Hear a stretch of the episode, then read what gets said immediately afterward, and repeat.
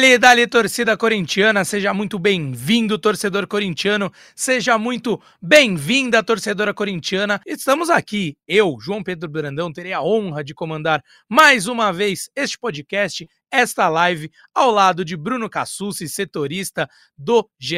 Globo, do Corinthians aqui no GE. Globo, e também de Careca Bertalha, a voz da fiel torcida. Meus amigos, sejam muito bem-vindos hoje uma live quente. Olha só, comemorando igual o Rodrigo Garro ali, Careca Bertalha já aparece na nossa tela e uma live, será que a gente pode dizer animada, feliz, preocupada, é, aliviada? Vamos ver, né? A gente vai discutir muito sobre isso ainda nesta live, neste podcast aqui. E sem mais delongas, eu já vou passar para o Careca com uma pergunta é, que gerou um tanto quanto polêmica na internet, não a pergunta em si, mas vi muita gente discutindo sobre isso, careca. Você acredita que esse clássico do dia 18 de fevereiro de 2004 entrará para a história pela forma como ele se desenhou? Não, claro, não, não, não digo nem como um dos maiores, mas ele entra para a história pela forma como tudo aconteceu. Estava Henrique indo para o gol, com Cássio sendo expulso, com empate no último lance, um golaço de falta de Rodrigo Garro. É, podemos dizer que esse jogo do último domingo entrará para a história, será lembrado ainda por muitos e muitos anos, careca. Seja bem-vindo, meu amigo. Fala JP, fala Bruno Cassus, fiel torcida, com certeza absoluta. Só vou te corrigir, não foi no gol no último lance do Garro, porque ainda teve o, o gol do Ranielli, né? Ele salvando ali na linha, né? Que seria um verdade, verdade histórico do goleiro barra zagueiro Gustavo Henrique. Cara, é, é, tinha tanta gente me enchendo o saco por mensagem que a hora que saiu 2 a 2 eu falei, vou esperar mais dois minutinhos, porque tem um zagueiro no gol. Cara, e não é que quase. Sem sacanagem. Será que se sai aquele 3 a 2 hoje a gente estaria fazendo um programa em homenagem a Careca Bertaglia, que infelizmente na noite anterior veio a falecer. Que é isso, cara? Que loucura que foi isso. Meu irmão é, meu irmão é palmeirense e a gente assistiu junto aqui, só que a gente tem um combinado de se respeitar tal. Cara, grita gol ali, mas não fica tirando sarro. Cara, a hora que saiu 2 a 2 mano. Nossa, que loucura e com certeza é, tá na história o jogo sim, porque os últimos 10 minutos, né? Vamos colocar do gol do Yuri para frente foi muita alternância, muita emoção é, e com certeza um jogo desse, desse calibre vai ficar na história. Se ainda for uma virada de chave importante para o Corinthians, como foi em 2017, eu acho que vai ficar ainda mais na história espero que isso tome uma proporção maior com o Corinthians é, evoluindo, porque conseguiu um resultado importante, mas também não dá para deixar de lado, é, mesmo comemorando bastante o ponto e o jeito como foi, que o Corinthians fez um jogo bem abaixo, é, e acho que a gente vai discutir isso aqui também hoje. Perfeitamente, careca. Vamos analisar mais com mais minúcia os detalhes de todo o jogo, porque estou contigo. Acho que na maior parte do tempo o Palmeiras teve o domínio desse jogo. Mas eu quero saber de você também, Cassus. Cobre o Corinthians já há um bom tempo. Acha que esse jogo vai ser lembrado aí por muitos e muitos anos? Vai gerar umas matérias especiais aí no GE daqui a um tempo, quando tiver uma efeméride aí sobre esse jogo? Tá com o Careca comigo nessa, porque já dando meu pitaco, eu também acho que já entrou para a história e será lembrado por, em muitas ocasiões, esse jogo do Gustavo Henrique no gol, do Rodrigo Garro marcando nos últimos instantes, como o Careca muito bem destacou, porque muita coisa aconteceu, né? E o Ranielli marcou um golaço, é bem verdade, ali sim, já no apagar das luzes em Barueri. Você que estava lá ontem, né, Cassu? Seja muito bem-vindo, meu amigo. Tava sim, JP. Um abraço para você, para o Careca, um salve para a fiel torcida que está com a gente. Eu não tenho dúvida que esse, que esse jogo vai ser lembrado por muitos e muitos anos. A minha única dúvida é como ele será lembrado. Se vai ser o derby de Barueri, se vai ser o derby do Garro, o derby do Gustavo Henrique, do Ranielli, mas que ele vai ser eu não tenho dúvida. E, e tem gente que, que, tenta minimizar, que parece que não entende as sutilezas do futebol, e fala, pô, mas no fim das contas o jogo terminou empatado. E daí? É, aquele do Ronaldo também, que ele se pendura no alambrado em Presidente Prudente, no primeiro gol dele pelo Corinthians, também terminou empatado. Mas no fim das contas, o, resultado do jogo, numa primeira fase de Campeonato Paulista, é, acaba ficando até em segundo plano pelas circunstâncias da partida, né? Pelo que representou essa reação do Corinthians. Porque não era só um Corinthians que perdia do Palmeiras, era um Corinthians que não demonstrava reação, né? Até teve uma chance ali do Pedro Henrique numa escapada. É... O Corinthians ameaçava muito pouco. Eu até fui rever os melhores momentos do jogo é, à noite, quando eu cheguei em casa depois de Barueri. E a sensação que, que eu tinha na hora e, e que os melhores momentos confirmaram para mim era que o Palmeiras esteve muito mais perto do terceiro do que o Corinthians de, de, esboçar uma reação. E aí sai o gol do Yuri Alberto, o estádio dá aquela murchada, só que logo depois o Cássio é expulso. Logo depois o Yuri Alberto machuca, e ainda assim o Corinthians teve força, teve é, resiliência para buscar esse empate heróico. E como o Careca falou, é, a atuação não foi boa, a gente tem vários pontos aqui que pode discutir, é, mas há quanto tempo o Corinthians não, não, demonstrava uma reação dessa, né? Há quanto tempo o, o torcedor corintiano não tinha orgulho é, de ver um time identificado com seus valores, com aquilo que o, o corintiano mais pede, que é entrega, que é raça, que é dedicação, e foi isso que, que se vê. Então, é, acho que é uma segunda-feira para o torcedor corintiano estar tá muito feliz e esperançoso. Perfeito, Cassucci. É, você foi muito feliz no início da sua explanação, falando que vários jogos entram para a história e não pela importância. É claro que finais já por si só entram, mas jogos é, assim apartados entram para a história pela forma como tudo se desenrolou, né? Então, muito bem lembrado esse jogo do Ronaldo lá em Presidente Prudente, que também acabou empatado. E você mesmo falou, muita gente nem deve se lembrar quanto acabou esse jogo, e eu acho que é o caso do que vai acontecer com, com essa partida né, do último domingo, daqui um tempo, mas vamos se lembrar de tudo isso que aconteceu. O Corinthians terminou o jogo com dois jogadores a menos e ainda assim conquistou um empate importante num cenário que a gente já discutiu aqui também no programa antes do derby, né? Que o Palmeiras tem um time mais ajustado, tem um time mais entrosado por estar jogando há mais tempo junto com o mesmo treinador. Enfim.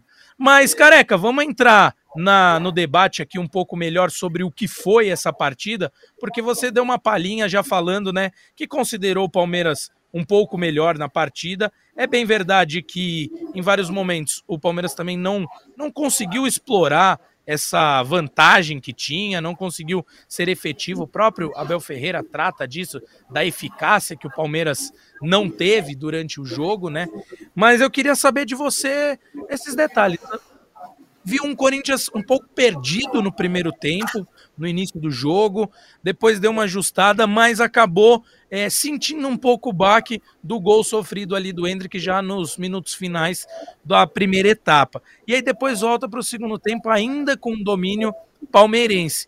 Mas naquela evolução que víamos conversando já nessas últimas nessas últimas edições do podcast, principalmente desde que o Antônio Oliveira assumiu a equipe, é, eu acho que eu consigo enxergar assim mais um passinho adiante. Então, dito isso, quero suas considerações aí sobre a partida, meu amigo. Vamos lá. É, assim, primeiro eu comentei aqui sobre a característica do Antônio, como ele gosta de trabalhar o Ranielli. Não deu certo de novo ontem. É, ele falou depois isso na coletiva.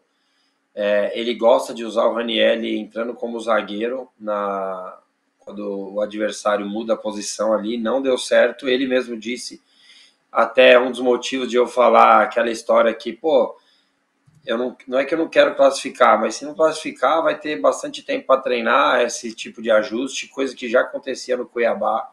É uma, é uma forma que ele gosta de trabalhar e o Corinthians ficou perdido dessa forma. É, o Palmeiras jogou no 3-5-2 muito bem desenhado ali, dando amplitude para os alas, mas também abrindo bastante os laterais, os, é, os zagueiros pela, pelas beiradas, né, que no caso era Gustavo Gomes e Murilo, e depois com a saída do, do Gustavo Gomes, o Luan ficou um pouco mais por um lado.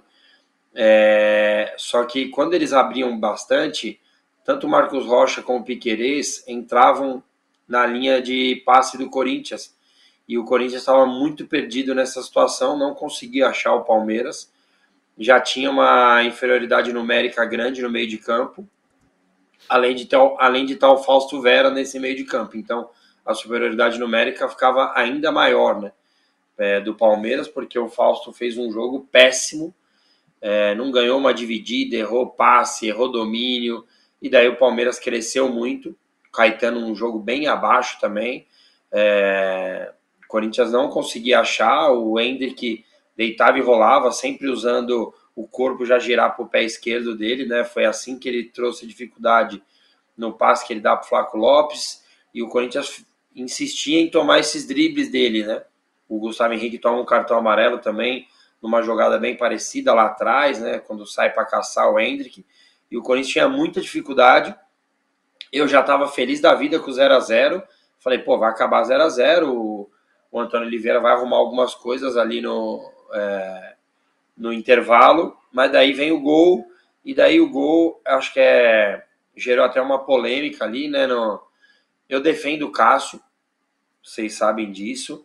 É, só que quando ele, ele, ele comete um erro, eu vou falar aqui também. Eu não vou passar pano. Ah, Cássio pode errar para sempre, tudo bem. Isso sim seria um, o tal fiel gratidão que às vezes me chamam no, é, no Twitter. Só que eu vou fazer é, considerações pontuais, assim. Tipo, por exemplo, era uma bola defensável para o nível Cássio. Mas eu não considero um frango do Cássio. É, é uma bola rasteira, forte ali, só que não vai muito no canto, então eu considero uma falha dele. Mas que vem já de uma falha do Wesley, que não colocou o corpo, porque se ele coloca o corpo, meu, o time tá saindo dali. Não tem por que ele tentar dar o drible que ele tentou mágico ali. Se ele coloca o corpo, o cara faz a falta nele, o Corinthians sai posicionado, ganha-se minutos, é, mudaria totalmente o jogo. Ele erra, a bola acaba sobrando ali, o Caetano deixa o Marcos Rocha pensar, não diminui. A bola entra no Hendrick, o Fausto Vera toma um drible que, cara, é, eu dou no meu filho esse tipo de drible. Não dá para tomar esse drible. E tão seco assim, sabe que o cara é canhoto, cara. Deixa o cara jogar pro pé direito dele. Mas não, vai lá seco tá, e o Cássio acaba é, falhando, na minha opinião. Quando volta, ele volta só com a troca do Mateuzinho com o Fagner, né? Acho que o Fagner sentiu alguma coisa numa jogada ali do Hendrick na lateral, né? É, eu vi alguma coisa assim no Twitter, não sei se o, se o tem essa informação. É, e, e, eu não gosto das trocas do Antônio Oliveira. É, eu acho que ele continua com dois agudos, quando ele poderia colocar um extremo que ajudasse por dentro, até para ajudar na número, número de jogadores por dentro ele coloca o Mosquito e o Pedro Henrique. Mas o Mosquito acaba entrando muito bem, cara. Muda bastante o jogo, assim. Consegue arrastar bastante pelo lado direito.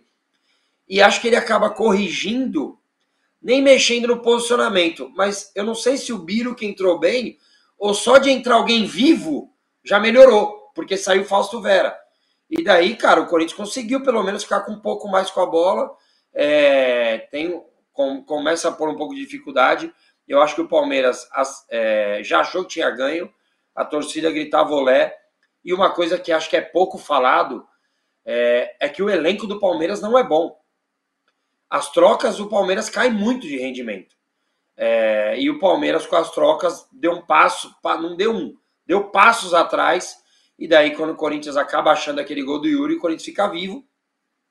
Até ter o lance do, da expulsão do Cássio, que eu considero uma nova falha do Cássio é, isso característico dele. Já tinha acontecido contra o Novo Horizontino, já tinha acontecido contra o São Paulo no gol do Caleri.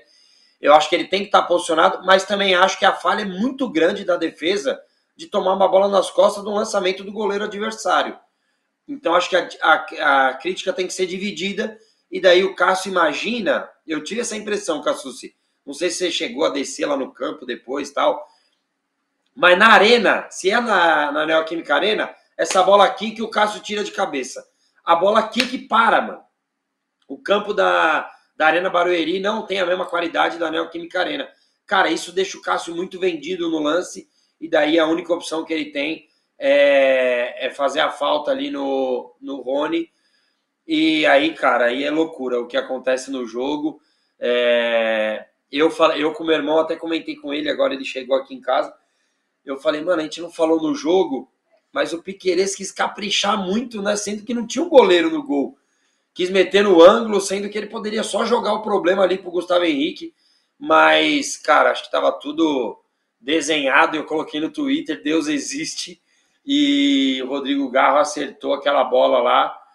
É, eu pulei a parte do Murilo, porque acho que tem que ser um capítulo à parte para a gente falar mais para frente, porque eu tenho uma visão um pouco diferente de algumas pessoas, e acho que é um assunto que a gente precisa falar bastante, porque chega de quando é a favor do Corinthians, fazem um escândalo, e quando é contra, é, ah, mas não foi bem assim, ah, mas estão é, devolvendo, como que é que eles usam um termo, é, tá devolvendo Reparação que já histórica, careca. Vezes, mas, não, mas isso não existe, cada lance é uma história e depois a gente fala disso. Mas acho que é um resumo do jogo que deve ser Sim. dividido em duas partes. Do 0 aos 87 Sete, e dos 87 é. aos 110 são é, loucura o que aconteceu e por essas e outras, a primeira resposta que eu e o Cassus demos para você, esse jogo vai ficar para sempre na história. Com certeza, concordo demais. Cassus, já vou passar para você, mas antes eu tenho algumas ponderações, e a principal delas é que o senhor Careca Bertalha é um traíra com o Pedrinho, filho dele, né? Fica dando drible no moleque, rabiscando igual o Hendrick pra cima do teu filho, Careca, aí não, pô. Tem que ajudar o moleque ali, oh, o desenvolvimento. Se ele, ele vai ser zagueiro ou vai ser atacante? No meu Instagram, hein? Eu postei vídeos no meu Instagram. No final de semana eu fiz três aqui, hein? Fiz três na estreia do campeonato interno, hein? Já, pra, já me Aí... mandaram mensagem que dá para eu jogar, hein? Agora com o Yuri machucado, o Pedro machucado. É isso, é isso. Mas, Susi, quero passar contigo também algumas, alguns aspectos é, táticos que eu observei. Estava aqui na redação vendo o jogo da TV e como você estava lá em Barueri, e lá em Barueri os jornalistas, para quem não sabe, ficam assim, quase no céu, quase na nuvem lá. E o lado bom é que dá para observar questões táticas melhor, assim, porque você tem realmente uma visão de cima do campo. E o que eu, dentre todas essas coisas que o Careca falou, uma coisa me chama atenção que é a, a opção que o Careca faria de colocar um, um beirada que jogasse mais por dentro, porque eu vi diversos momentos o Ranielli baixando quase que na linha dos zagueiros para reforçar a marcação. Como o Palmeiras tinha dois atacantes um pouquinho mais espetados, que era o Hendrick e o Flaco Lopes, é, eu vi o Ranielli baixando nessa linha, então eu queria saber de você se enxergou essa mesma questão, se o Antônio Oliveira comentou algo sobre isso na coletiva, porque também, como eu estava ajudando o pessoal lá do Palmeiras, cobrindo, o Abel fala um pouco sobre isso, sobre essa movimentação do Ranielli, mas queria saber de você, o que você viu de lá e se o Antônio Oliveira comentou algum aspecto sobre isso, sobre essa opção dele de, de resguardar um pouco mais a defesa com o auxílio do Ranielli. Comentou sim, JP, foi algo que eu também notei e destaquei até no, na nossa transmissão em tempo real. É, em alguns momentos o Raniel era o primeiro homem, né? Porque ele afundava e ficava até atrás de Gustavo Henrique e Félix Torres. É, o Careca fala que não funciona e eu concordo, mas em partes. em alguns momentos funciona até. É, tem uma jogada em que o Hendrick passa com enorme facilidade pelo Gustavo Henrique, ganha na velocidade e o Raniel faz a cobertura. É, teve um outro momento, se não me engano, com o Flaco Lopes também. Então, é, do ponto de vista da cobertura do, dos dois zagueiros, essa estratégia funciona. O que eu acho que não funciona, e aí não é muito culpa do Raniel, é do restante da equipe, é que o Raniel recua e aquela área em frente, aquele espaço em frente à área do Corinthians fica muito desprotegido. E o lance do gol é um exemplo disso. É, e isso acho que tem muito a ver com o Fausto Vera, que não entrega intensidade, não entrega assim, falando português, claro, o Fausto Vera não tá entregando nada, né? Não tá entregando nada. Ele, para falar que não, ainda deu dois chutes no segundo tempo, com um certo perigo, mas nada absurdo, mas muito pouco. E assim, quando a gente fala de jogador argentino, a primeira característica que vem na cabeça é a pegada, a raça, né? E falta muito disso pro Fausto. É um jogador muito pouco sanguíneo, que, que parece não sentir jogos como o de ontem. Então o Raniel afundava, ficava esse buraco na frente, o Garro, ele até recompunha um pouco, mas não, não tem a pegada de um marcador para fechar espaço, para dar combate na frente da área. E de fato, o Careca fala, ah, o elenco do Palmeiras é, é, é, é ruim, é carente. Eu, eu, não digo que é ruim, mas tem, tem problemas e acho que a principal carência é de, de articuladores. Quando sai a escalação do Palmeiras, você olha e fala, pô, três zagueiros e três volantes. É, e, e, o banco também né, não oferece esse tipo de alternativa. Até comentei com o Eduardo Rodrigues, que é setorista do Palmeiras, e ele falou: sim, esse é um problema. O Abel, toda a coletiva está falando da necessidade de um 10. E quando eu vi os times, eu imaginei que o Palmeiras não iria ter tanta liberdade para criar. E, e, não foi o que aconteceu. O Palmeiras consegue deitar e rolar ali na, na, entre as linhas do Corinthians, né? Em muitos momentos o Hendrick eh, recua um pouco e, e gira rápido e sai da, da, marcação com muita facilidade. O Flaco Lopes também teve uma chance, se a gente for lembrar, no primeiro tempo que ele sai com um gol escancarado na frente e finaliza mal. É, e o Corinthians demorou muito até conseguir corrigir esses erros. É, como o Careca falou, não, não era o único problema. A gente tinha o Caetano que não conseguia dar combate de forma eficiente e era nulo é, no apoio ofensivo. É, o Fausto eu já mencionei, muito abaixo. É, aí você tentava escapar pelos lados e as jogadas. O Wesley aparecia muito pouco, muito, muito pouco. Teve uma boa chance que ele, ele dá um giro no Marcos Rocha, mas logo na sequência ele demora para tocar para o Yuri Alberto desarmado. E do outro lado, o Romero até teve algumas oportunidades, mas não conseguia dar, dar sequência nas jogadas. E aí é, acho que até um gancho para eu falar. É, eu acho que o Corinthians, é, de uma forma geral, teve uma boa janela de transferências, mas pecou na posição que é mais carente para o elenco há muito tempo, que é essa beirada. É, o Pedro Henrique fez uma boa estreia, acho que pode ser um jogador útil para compor elenco, mas eu acho que ainda falta um cara desequilibrante para o Corinthians nessa posição. Aquele cara que, quando o jogo tá difícil, você dá a bola nele e ele vai te arrumar algo diferente, ele vai resolver um jogo para você. É, acho que o Wesley tem margem para evolução, pode ser muito importante para o Corinthians, mas ainda não é esse cara que, que num, num jogo como de ontem chama e, e, decide. O Romero também acho que é um cara identificado com o Corinthians, um cara importante para ter no grupo, que entende o que é o clube, que cresce em momentos de adversidade, mas que também não é esse cara que, que resolve com a, com a qualidade, com a técnica dele. Então acho que falta isso para o Corinthians. É, mas como o Careca pontuou, o Gustavo Mosquito dá um ganho de, de, de fôlego, de, de criatividade para o Corinthians é, na segunda etapa. E o time também consegue reagir por conta de uma retração, de uma baixada de guarda que o Palmeiras dá. O Palmeiras diminui o ritmo nos minutos finais e o Corinthians se aproveita muito bem disso para buscar esse empate heróico.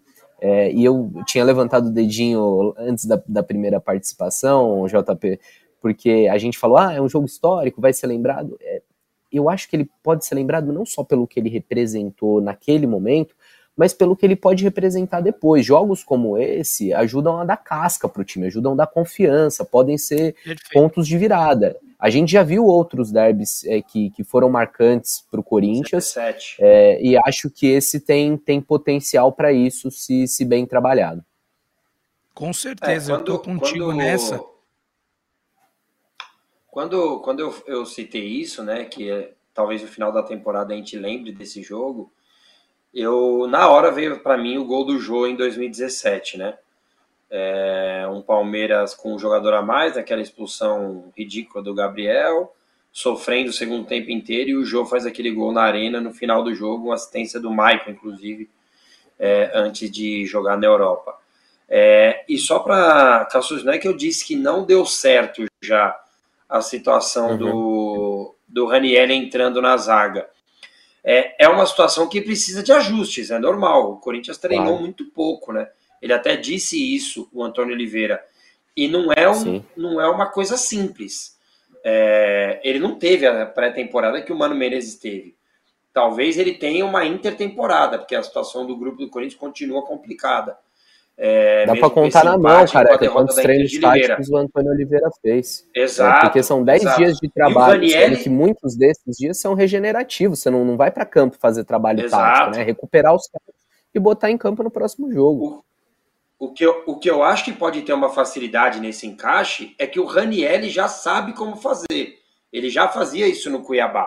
Então, é, você foi muito feliz quando você disse isso. O Ranielli está fazendo a leitura bem feita o, o entorno dele não está. E isso requer tempo. Isso requer tempo, porque não é só. Porque assim, eu até trouxe isso, né? Com, é, falei isso na última live. Quando o Antônio Oliveira é especulado no Corinthians e dizem como certo, eu ligo pro meu amigo que joga no Cuiabá e ele me fala exatamente isso. Ele falou, careca, ele não usa o volante para cobrir zagueiro. Quem cobre o para cobrir lateral Quem cobre o lateral é o zagueiro e o volante entra na do zagueiro. Então o Ranielli sabe fazer essa função. Mas o Félix e o Raul não entenderam bem contra a portuguesa. O Falso Vera não entendeu nada ontem. Então, assim, é, isso demanda tempo. É, só que eu tenho certeza, e o Antônio Oliveira falou isso na, na coletiva, de que isso vai ser ajustado.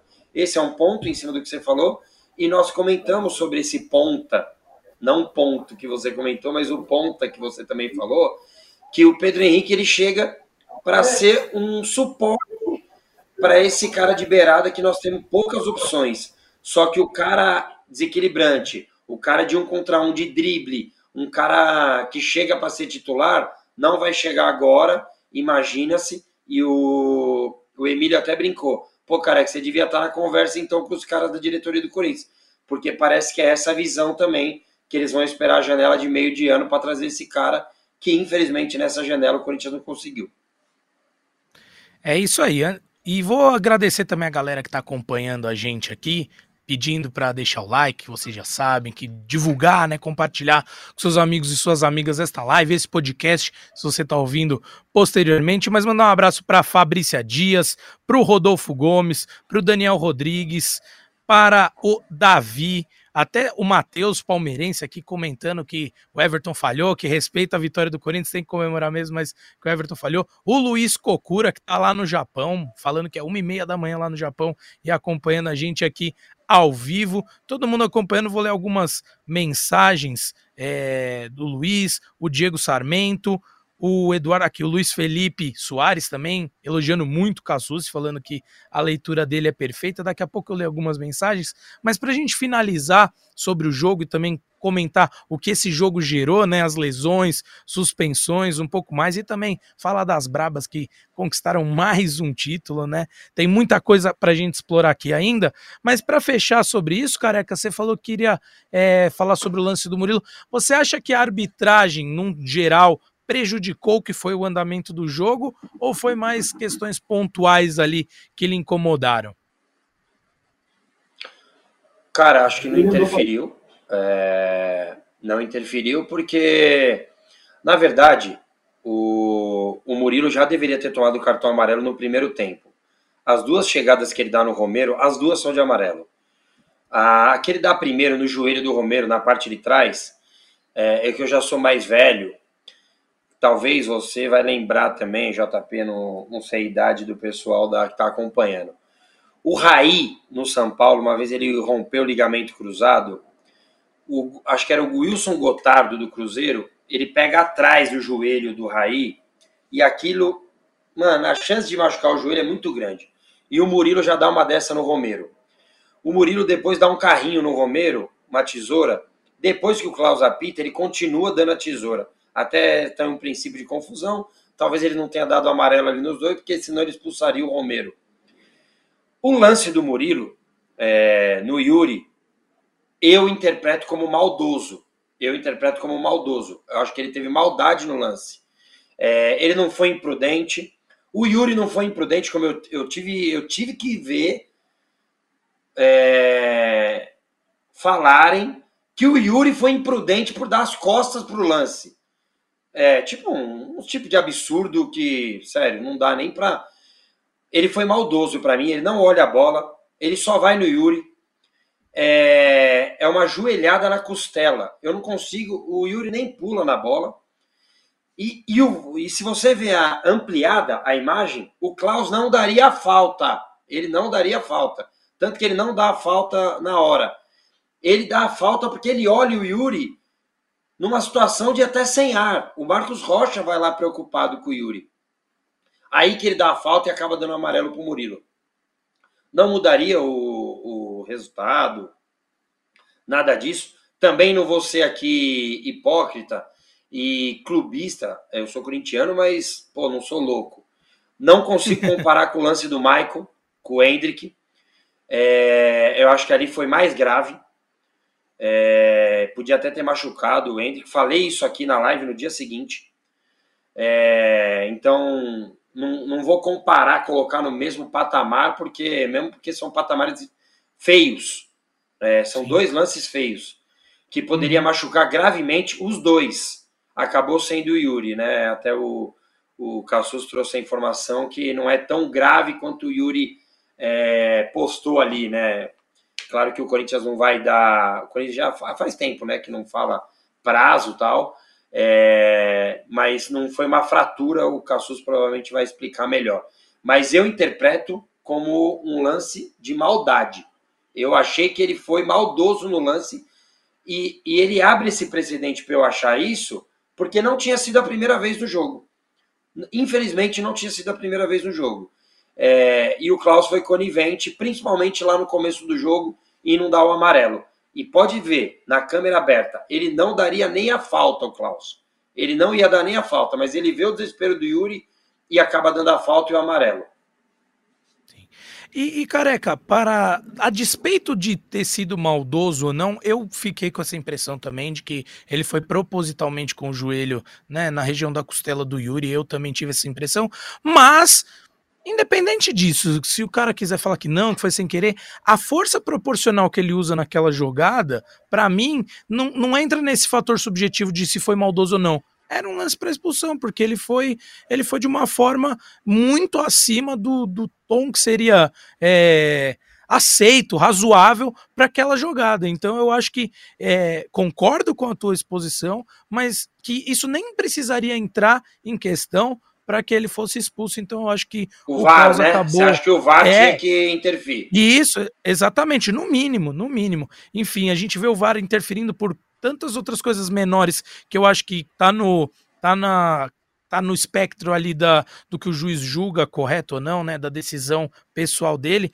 mas enfim, eu acho que, que o Klaus falhou, mas eu Joguei a pergunta de se tinha afetado ou não, eu também acho que não, mas era mais para trazer esse tema. Cassus, passo para você, se quiser comentar, claro, sobre esse lance, fique à vontade sobre interferência ou não do Klaus, mas quero saber já desses detalhes do Yuri, né? O, foi uma fissura na costela. Até o, eu tava, a gente estava pesquisando, o pessoal do Globo Esporte da, da TV estava pesquisando isso, que fissura é um termo corriqueiro, usual, assim, leigo, né? Que no, se tiver algum médico aqui no chat, pode até falar melhor, porque não temos essa formação aqui. Mas que o certo é uma pequena fratura, né, numa uma fratura parcial, isso em termos né, ortopédicos médicos. Mas para a gente é uma fissura, que é uma lesão um pouco mais leve ainda, mas como o Careca já adiantou, não tem nenhuma previsão, é difícil, né? O próprio Corinthians não traz, e os médicos mesmo não querem é, trazer uma previsão, porque pode durar um pouquinho mais, um pouquinho menos, mas difícil que ele volte aí nessas próximas rodadas do Campeonato Paulista, né? Até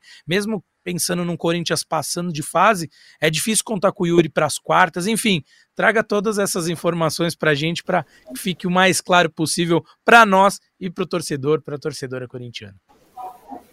É isso mesmo, JP. Ainda durante a noite, o Yuri Alberto fez uma publicação em rede social em que ele tratou como fratura.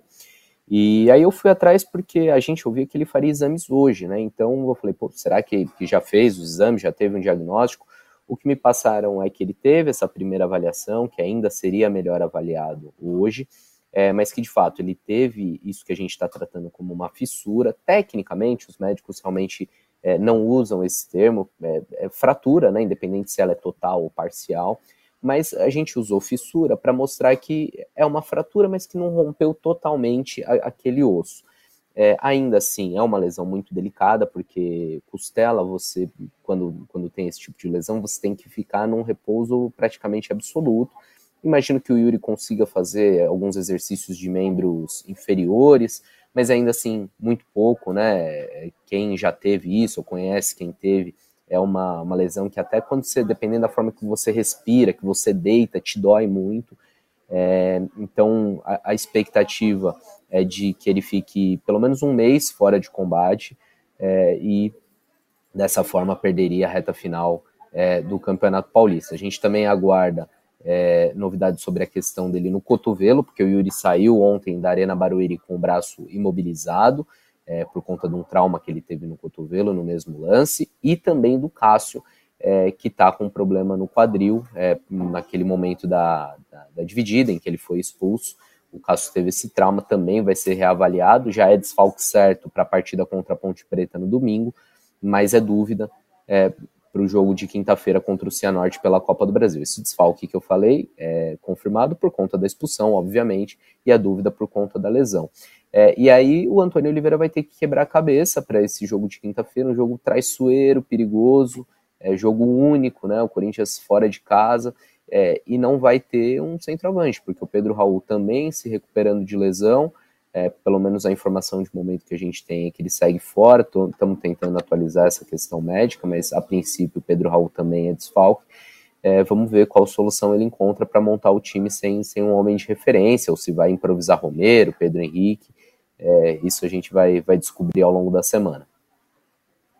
Perfeito, é isso. Como você muito bem destacou, o Cássio, pela expulsão, já seria desfalque né, na próxima rodada do Campeonato Paulista, mas o Corinthians tem um jogo importante no meio de semana, importantíssimo e bem traiçoeiro contra o Cianorte lá no Paraná. Vai ser no Paraná mesmo, Cássio, só para ver se eu não tô falando nenhuma besteira. Vai, eles vendem. Isso, perfeito. Então lá no Paraná, contra o Cianorte pela primeira é, rodada, né? Pela primeira fase da Copa do Brasil. Eu já jogo essa para você, careca. A gente tem alguns uns, mais uns 10 minutinhos para dividir entre esse, essa projeção do jogo contra o Cianorte e também falar um pouquinho de mais um título das brabas da Supercopa do Brasil dessa vez. Mas já que estamos nesse fio da meada, é, Cassucci usou uma palavra que eu concordo com ele, é um jogo sempre muito traiçoeiro essa primeira fase da Copa do Brasil, né, careca? E já não contando com o Yuri que vinha ganhando mais confiança, que a gente cansou de falar aqui, né, careca? Que o problema do Yuri nunca foi técnica, a gente sabe da qualidade que o Yuri tem, mas ele passou por uma fase ruim, como muitos atletas passam, e nessa fase a, a confiança fica abalada. Então, ter feito gols nessas últimas partidas é, tem trazido uma confiança maior para o Yuri, né? E o Corinthians não vai poder contar com ele para essa próxima é, partida, né? Válida pela Copa do Brasil contra o Cianorte. Possivelmente, né? Pode ser, né? Que não conte com o Cássio também, Pedro Raul, enfim. Você acha que tem alguns problemas? tem algum receio seu e da torcida corintiana como um todo para essa partida? Ou você acha que, pelo contrário, essa confiança resgatada desde a chegada do Antônio Oliveira passa uma tranquilidade maior para o Corinthians diante dessa primeira decisão já na Copa do Brasil? Ah, cara, acho que mesmo se o Corinthians estivesse ganhando todos os jogos, é a palavra que o Calçus usou é é ideal, né? Traiçoeiro. É um jogo fora de casa. Eu não sei as condições do, do gramado em Maringá. É, sei que vai ter muito corintiano, né? O, o, estado do Paraná tem muito corintiano. É, acho que nesse sentido o Corinthians vai estar tá quase que em casa, mas a gente sabe que a condição do gramado acaba interferindo bastante no tipo de jogo. É um jogo bem complicado, né? O Cianorte é um dos, dos times que estão na ponta ali do Campeonato Paranaense. E é um jogo só, né, cara? Então tem que ter o máximo de atenção. A gente nos últimos anos viu o Corinthians sofrendo aí é, contra times até no nível abaixo, né? É, retrô, teve uma vez contra o Retrô, foi um sufoco danado. Então tem que entrar com o máximo de atenção levar o jogo com a seriedade que o jogo pede e em cima dos desfalques, pô, acho que o Carlos Miguel tá pronto assim para substituir o Cássio, caso realmente precise. É, e também acho que a chance é grande, né, do Carlos jogar, porque se o Cássio saiu ali com um trauma, já, vai, já não vai poder jogar no domingo, o ideal seria que ele repousasse, melhorasse né, de, de uma vez para não forçar nenhum tipo de situação. E acho que a do Carlos Miguel, o torcedor vai estar tá tranquilo ali com a, com a entrada dele. A situação lá na, é, de centroavante é um pouco mais complicada, né? Porque o Arthur Souza, que seria uma terceira opção, também está voltando de uma lesão, né? É, falei aqui algumas vezes, jogou vários jogos já nessa temporada, né? Nós estamos no dia 19 de fevereiro ele deve ter jogado uns 10, 11 jogos. É muito jogo, né? Mesmo com a idade dele. Mas acho que ele deve ir com o Romero ali, deve fazer o Romero de, de falso 9. E não acredito que ele entre com o Mosquito, não. É, acho que ele vai dar mais uma chance para o Rojas, que ontem acabou não entrando, mas vinha melhorando. É, e daí, caso não esteja dando certo, caso o Corinthians precise, ele tem uma forma de trocar o time para fazer o time ser mais agressivo, tanto com o Pedro Henrique quanto com o Mosquito, que entraram bem ontem, como o Giovani, que também voltou da seleção, o Biro. Então acho que o Corinthians hoje tem um, um elenco mais encorpado do que estava nas primeiras rodadas, com os reforços, com os jogadores voltando de seleção brasileira, né, da, do, do pré-olímpico ali, né, e, mas acho que ele deve ir com o Romero, o Wesley continuar ali na esquerda e imagino que ele vai com, com o Rojas ali pela direita. Muito bem, Cassucci, alguns pontos. É, quero também suas considerações aí sobre quem você imagina que entrará no time. Eu acredito que na, no comando do ataque teremos Angel Romero, mas diante dessas novidades, né? Matheus França já estreou ontem, Pedro Henrique já estreou ontem. Se acredita como careca que o Rojas será a opção escolhida? E aproveito o ensejo também para que você dou o espaço aqui para você explicar para a galera, né? O Igor Coronado, desses últimos reforços que chegaram, foi um dos que ainda não estreou, tá fazendo uma intertemporada praticamente, né? Ele que estava na Arábia Saudita, é, ficou um tempinho sem jogar, então tá readequando ali o seu condicionamento físico. A gente trouxe matéria sobre isso, mas aproveito para você essa oportunidade de falar que imagino que não jogará, né? Nunca a gente não pode cravar 100% que vai que depois a galera critica a gente, mas muito difícil o Igor Coronado jogar contra o Cianorte e mesmo nessas próximas rodadas do Campeonato Paulista. Então quero saber de você um pouco sobre ele, que, que temos de atualizações sobre Igor Coronado e também quem que você acredita que vai entrar nesse time aí. Claro, para o gol não tem muita dúvida, né? Se o Cássio não jogar, será o Carlos Miguel. Mas eu discordo um pouco do Careca, eu não consigo enxergar o Matias Rojas sendo a primeira opção. Eu acho que ele acabaria optando pelo Pedro Henrique, mas também é um feeling ali, tanto um quanto o outro são opções, enfim, quero saber sua opinião também, Cassucci. É, antes de, de, falar sobre isso, já tá só atualizar a situação de Cássio e Yuri Alberto, porque o Corinthians acabou de soltar uma nota oficial, ela não traz muitos detalhes, é, mas eu vou ler aqui pra gente. É, o Cássio sofreu um trauma no quadril direito, realizou hoje tratamento com fisioterapeutas do clube e será reavaliado diariamente, ou seja, o Corinthians não dá um prazo para retorno, é, uhum. vai ser avaliado até quarta-feira para saber se viaja para Maringá. É, Yuri Alberto, que levou uma joelhada na região do cotovelo e da costela, teve confirmado uma fratura no oitavo arco costal, constatada após exames e já iniciou recuperação. Está aí a posição oficial do Corinthians. É, sobre o time para quinta-feira, a gente pode tratar como muito provável a volta do Maicon. É, ele teve um incômodo na coxa esquerda é, na partida do meio de semana contra o Botafogo. É, até treinou na véspera do derby, era dúvida, mas a comissão técnica preferiu não relacionar o jogador para não correr risco de agravar o problema, de arrebentar. Eu acho até que se fosse um jogo mais decisivo, um jogo eliminatório, talvez o Maicon fosse para o sacrifício, mas não era o caso. É, a expectativa é que ele esteja liberado é, para esse próximo jogo. É, em relação ao Yuri Alberto, eu acho que esse palpite do Romero centralizado é, é bem possível. O Pedro Henrique também pode fazer essa função mas a gente ouve que ele não gosta, que ele já avisou uhum. até o Antônio Oliveira que prefere atuar aberto. É, e aí a dúvida, né? Se, se o Antônio Oliveira vem com mais um, um atacante de beirada, é, que poderia ser o Mosquito, que entrou muito bem, é, ou se ele se ele vai com o Rojas, que é um jogador de, de mais articulação, mais criação. Em relação ao Igor Coronado, é, diferentemente do Mateuzinho e do Pedro Henrique, que já estavam treinando, é, ele chegou no Brasil na sexta-feira e foi fazer exames, foi resolver parte burocrática de documentação, não, não, não, trabalhou com o grupo como os outros dois, ainda nem sequer foi apresentado.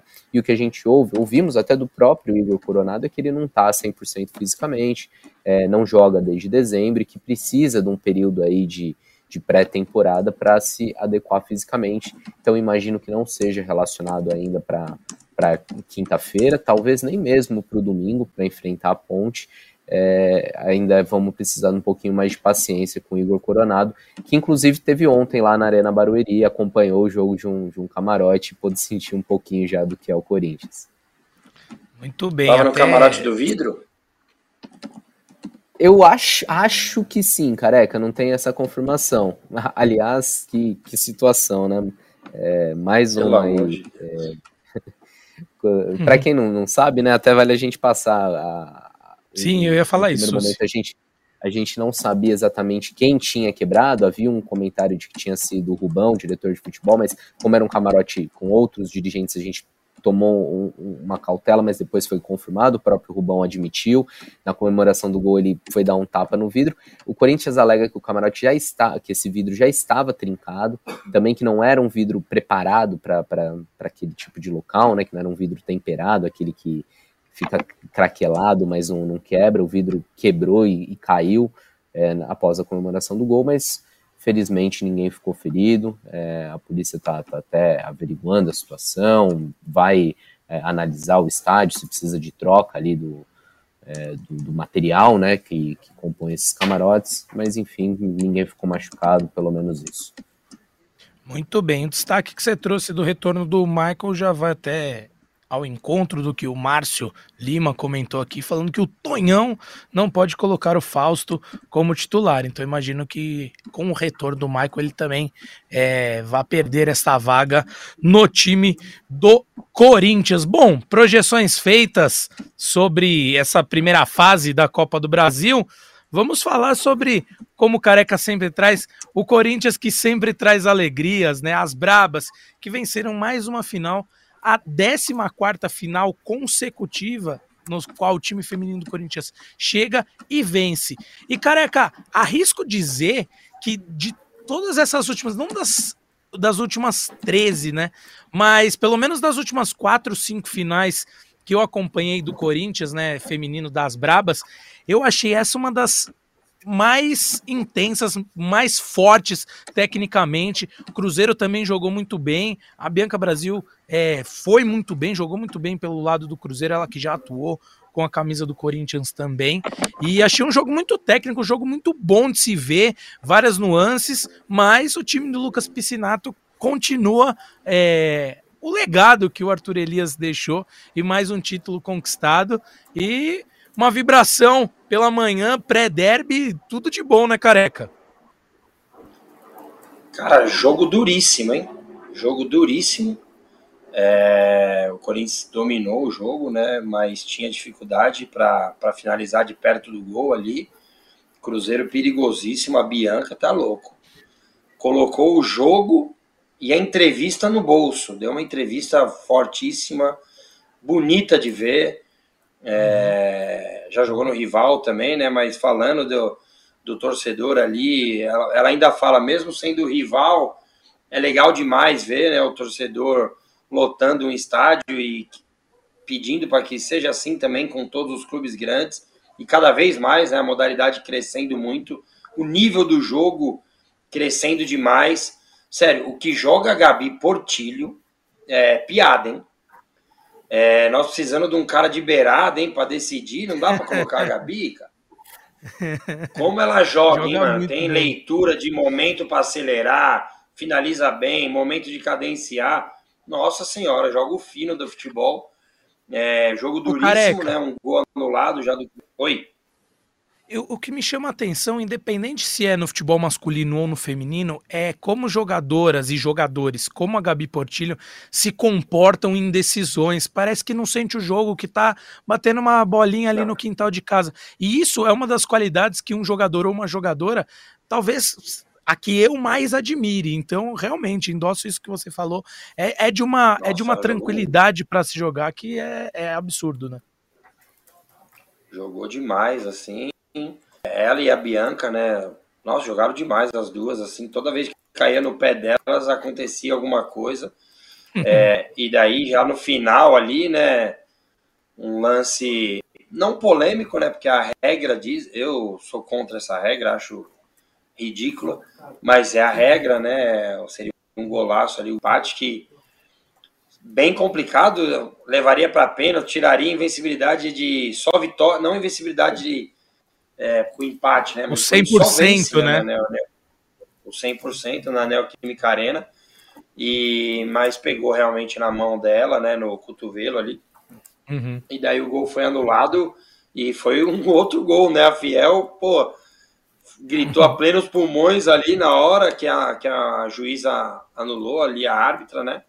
mas um jogo grande, um jogo de dois times grandes, trabalhos diferentes, né? O Corinthians já é, com trabalho a longo prazo, né? Mesmo com a mudança de treinador, mas a estrutura continua a mesma, né? A gente já recebeu aqui a Cris, já recebeu algumas jogadoras, já recebeu o Arthur.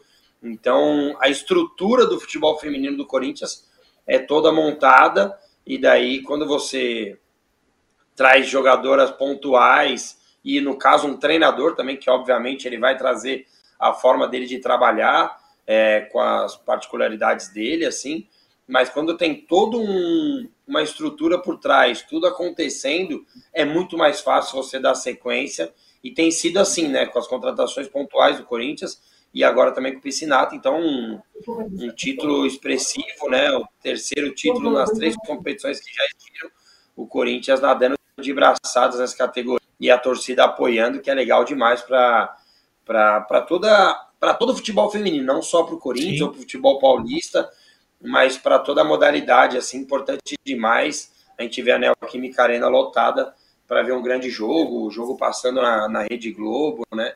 Canal aberto, então legal demais. Perfeito, Careca. Susi, para a gente fechar suas considerações aí, como o Careca muito bem destacou, um jogo que é, eleva o patamar da final, que é digno de uma final, né, como a gente costuma dizer, um jogaço, e a novidade, que não é novidade, é que o Corinthians ganhou mais uma vez. Estamos sem novidades, né? É, e sem novidades também o, o, apoio da torcida do Corinthians, cara. Que legal ver um jogo do futebol feminino com tão bom público, é, que é que a torcida do Corinthians apoia, tá junto com o time, a gente já, já sabe de muito tempo, mas ainda assim é muito legal ver num domingo de manhã a arena com, com tanta gente, como foi legal ver também o apoio da torcida no CT, é, debaixo de muita chuva, é, para apoiar os jogadores rumo à Arena Barueri, é, mais um exemplo de, de como essa torcida joga junto e como o Corinthians nunca está sozinho, mesmo quando, quando as partidas são com torcida única, né? Quando a torcida não, não pode estar junto no estádio. Acho que é isso, JP. Muito bem, Cassucci. Então, se não tem nem mais nenhuma notícia, mais nenhuma quentinha, todas as atualizações feitas, inclusive um sobre la hora ali, com a nota oficial né, do Corinthians falando um pouco sobre o Cássio Yuri, que nada mais é do que a gente já tinha trazido, foi apenas uma confirmação oficial de tudo que já tínhamos pontuado. E fecho aqui este podcast, essa live, agradecendo a todos e a todas que nos acompanharam. Peço mais uma vez, você que está nos acompanhando pelo YouTube, que deixe seu like, você que está nos ouvindo em formato de podcast, compartilhe com seus amigos e amigas também, se inscreva no feed do GE, siga o feed do GE, a depender do seu agregador. E se o Gustavo Henrique falou que ficou desesperado ao ter que ir para o gol, eu nunca estou desesperado ao lado dos craques Careca Bertão Batalha, Bruno Cassucci e também José Edgar de Matos, que está curtindo sua merecida folga, e também Emílio Bota, que está na nossa retaguarda aqui. Agradeço também ao Maurício Mota e o Gabriel Leonan, que estão na produção desta live. E você, torcedor corintiano, você, torcedor corintiana, já sabe, né? Qualquer atualização, qualquer novidade que tenha no Corinthians, no Timão, entra lá no g.globo barra Corinthians, que os três setoristas que eu acabei de mencionar irão trazer as mais quentinhas para você, torcedor, para você, torcedora. No mais, um beijo no coração de todos e todas. Tchau, tchau.